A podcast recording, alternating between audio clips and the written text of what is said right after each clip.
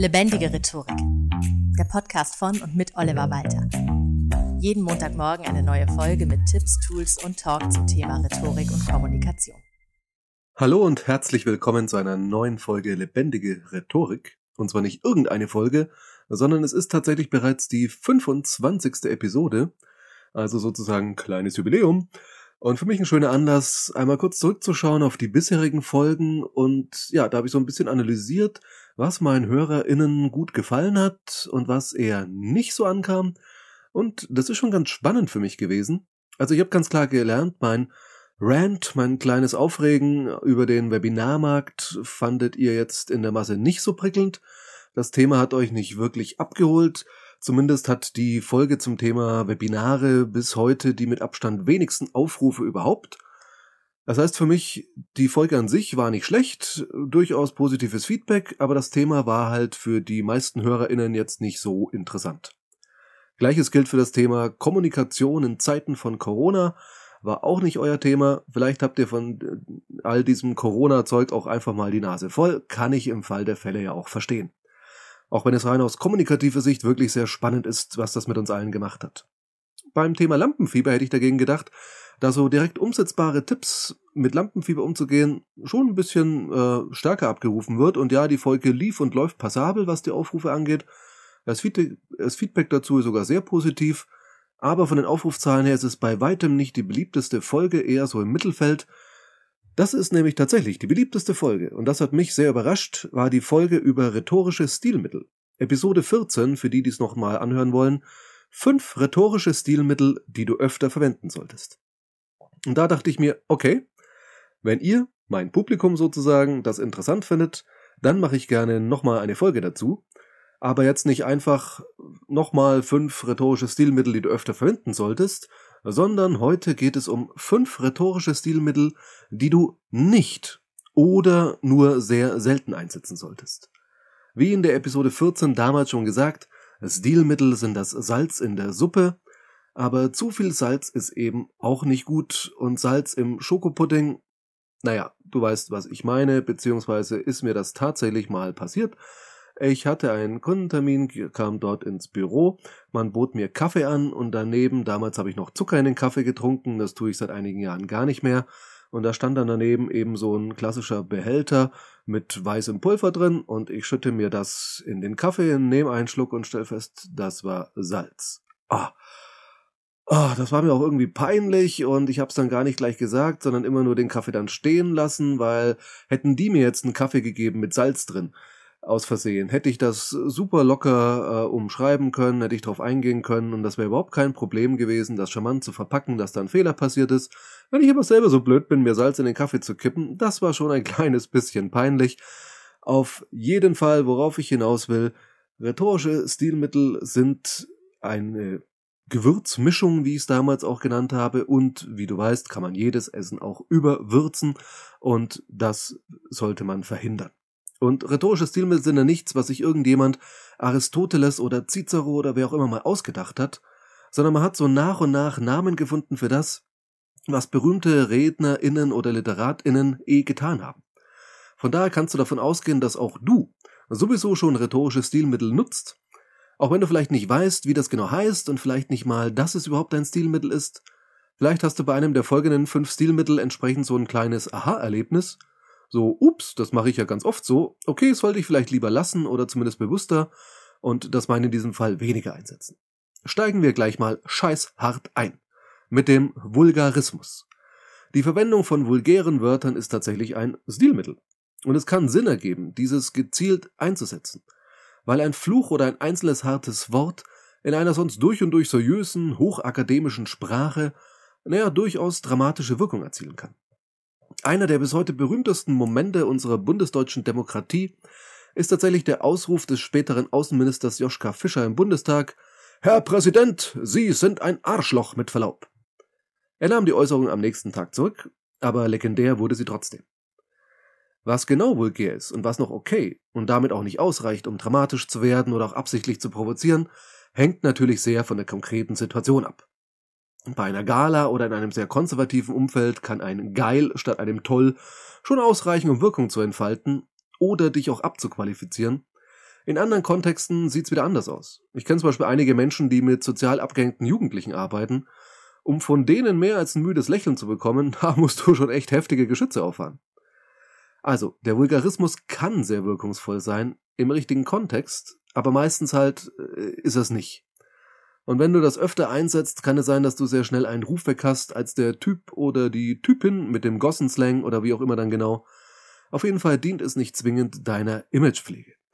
Du hast aber vielleicht schon gemerkt, als ich vorhin dieses Scheiß hart gesagt habe, dass es dich vielleicht nach dem Ganzen zuvor schon so ein bisschen gerissen hat. Ich habe versucht, äh, die Folge ja durchaus sehr wohlklingend, harmonisch einzuleiten, auch mit ganz netten, schönen Wörtern. Das habe ich extra an der Stelle auch so ein bisschen noch gemacht, damit dann dieses Scheiß hart entsprechend hart wirkt.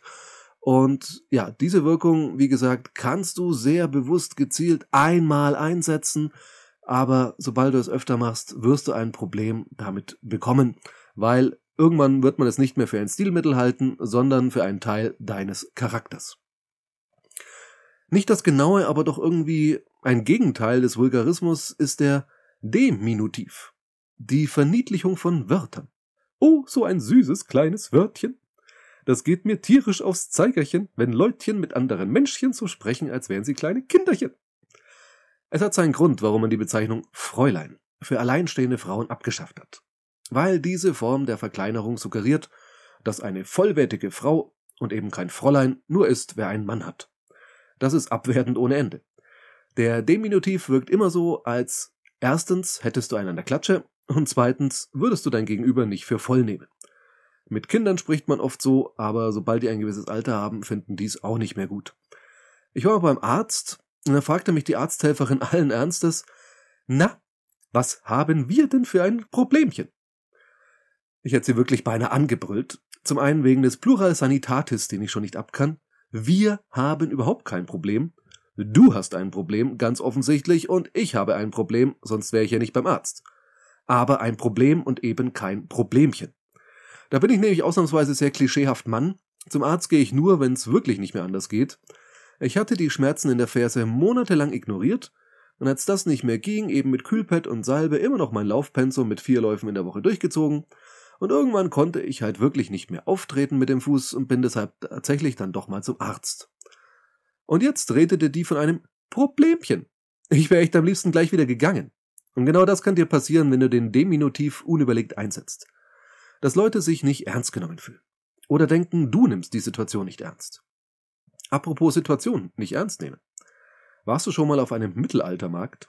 Ich finde das einerseits sehr spannend, gerade mit Kindern ist das auch ein Riesenspaß, vor allem, wenn es dann Pommes dort gibt, obwohl es ja im Mittelalter noch gar keine Kartoffeln in Europa gab, aber egal. Wenn dann Leute den 30-jährigen Krieg so exakt wie möglich nachspielen und wochenlang an den Kostümen nähen, frag ich mich ja schon, haben die auch an die Sache mit der Pest gedacht? Daran, dass man sich halt damals nicht wirklich aussuchen konnte, welchem Stand man angehören möchte und so weiter. Aber ja, es macht schon Spaß. Auch so ein bisschen in die Sprache einzutauchen. Und ich mag auch die Musik. So Schandmaul, Saltatio Mortis und wie die Bands da alle heißen, sind echt tolle Sachen dabei hat schon mal was, aber komm mir bitte nicht im Alltag mit Archaismus. Archaismus bezeichnet die Verwendung altertümlicher Begriffe. Gülden statt Golden zum Beispiel oder Oheim statt Onkel und so weiter. Ist lustig, wenn wilde Typen mit langen Haaren und geflochtenen Bärten rockige Lieder singen, in denen es um eine holde Maid geht, aber sehr, sehr albern zum Beispiel im Business-Kontext oder im privaten Beziehungskontext oder in jedem anderen Kontext. Ich hatte in der Folge 14 zu den fünf empfehlenswerten Redewendungen ja den Neologismus dabei gehabt, also Wortneuschöpfungen, denn die wirken frisch und machen neugierig. Archaismen dagegen tun das nicht. Die funktionieren eigentlich nur in Verbindung mit dem nächsten Stilmittel, das du wirklich sehr dosiert anwenden solltest, nämlich der Ironie. Hast du sicher noch nie von gehört. Ironie ist was Tolles, und das meine ich ganz ironiefrei. Aber wie so oft macht die Menge das Gift. Es gibt es so Menschen, die sind als ironisch schon verschrien. Und das heißt, es ist eben, wie vorhin schon mal gesagt, kein Stilmittel mehr, sondern dann schon so ein Teil deiner Persönlichkeit, könnte man so sagen, oder wird zumindest von anderen dir dann so zugeschrieben. Und das führt dazu, dass die eigentliche Wirkung, die die Ironie ja entfalten soll, verloren geht. Laut Definition besteht Ironie unter anderem darin, dass man sich durch nonverbale Signale vom eigentlichen Inhalt seiner eigenen Worte distanziert.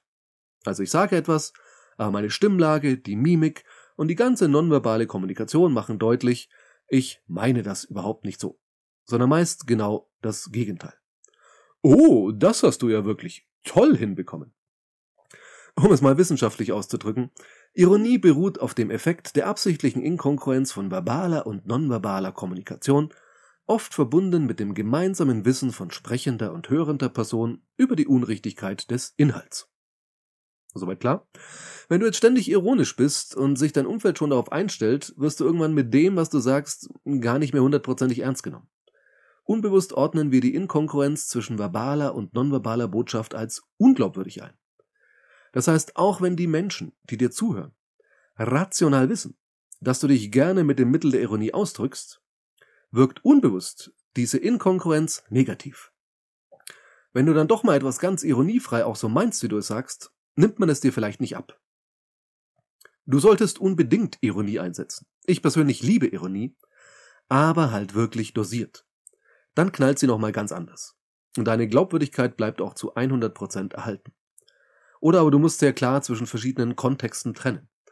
Zum Beispiel haben viele KünstlerInnen eine Bühnenfigur. In einer Rolle auf der Bühne kann man sich auch reine Ironie erlauben, solange der Unterschied zur normalen Person deutlich wird. Wo wir schon von Bühne und Humor reden, kommen wir gleich zum fünften Stilmittel, von dem ich dir, obwohl es eigentlich auch ganz nett ist, dringend abraten möchte. Nämlich dem Zeugma.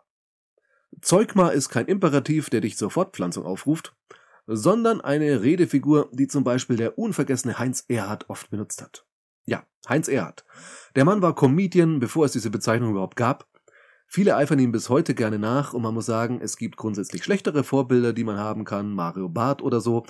Das Niveau muss ja auch nicht sein, aber so toll Heinz Erhardt war, es ist halt doch so, naja, 60er Jahre. Es ist einfach lange vorbei und wirkt so ein bisschen altbacken. Aber kommen wir erstmal zu zwei Klassikern von Heinz Erhardt, damit du siehst, wie das Zeugma funktioniert. Es wird nämlich ein Wort, genauer ein Verb, in zwei verschiedenen Bedeutungen gleichzeitig gebraucht. Legendär ist, ich heiße Heinz Erhardt und Sie ganz herzlich willkommen. Dieser Spruch wurde eins zu eins so, also bis auf den Namen natürlich, schon unzählige Male geklaut.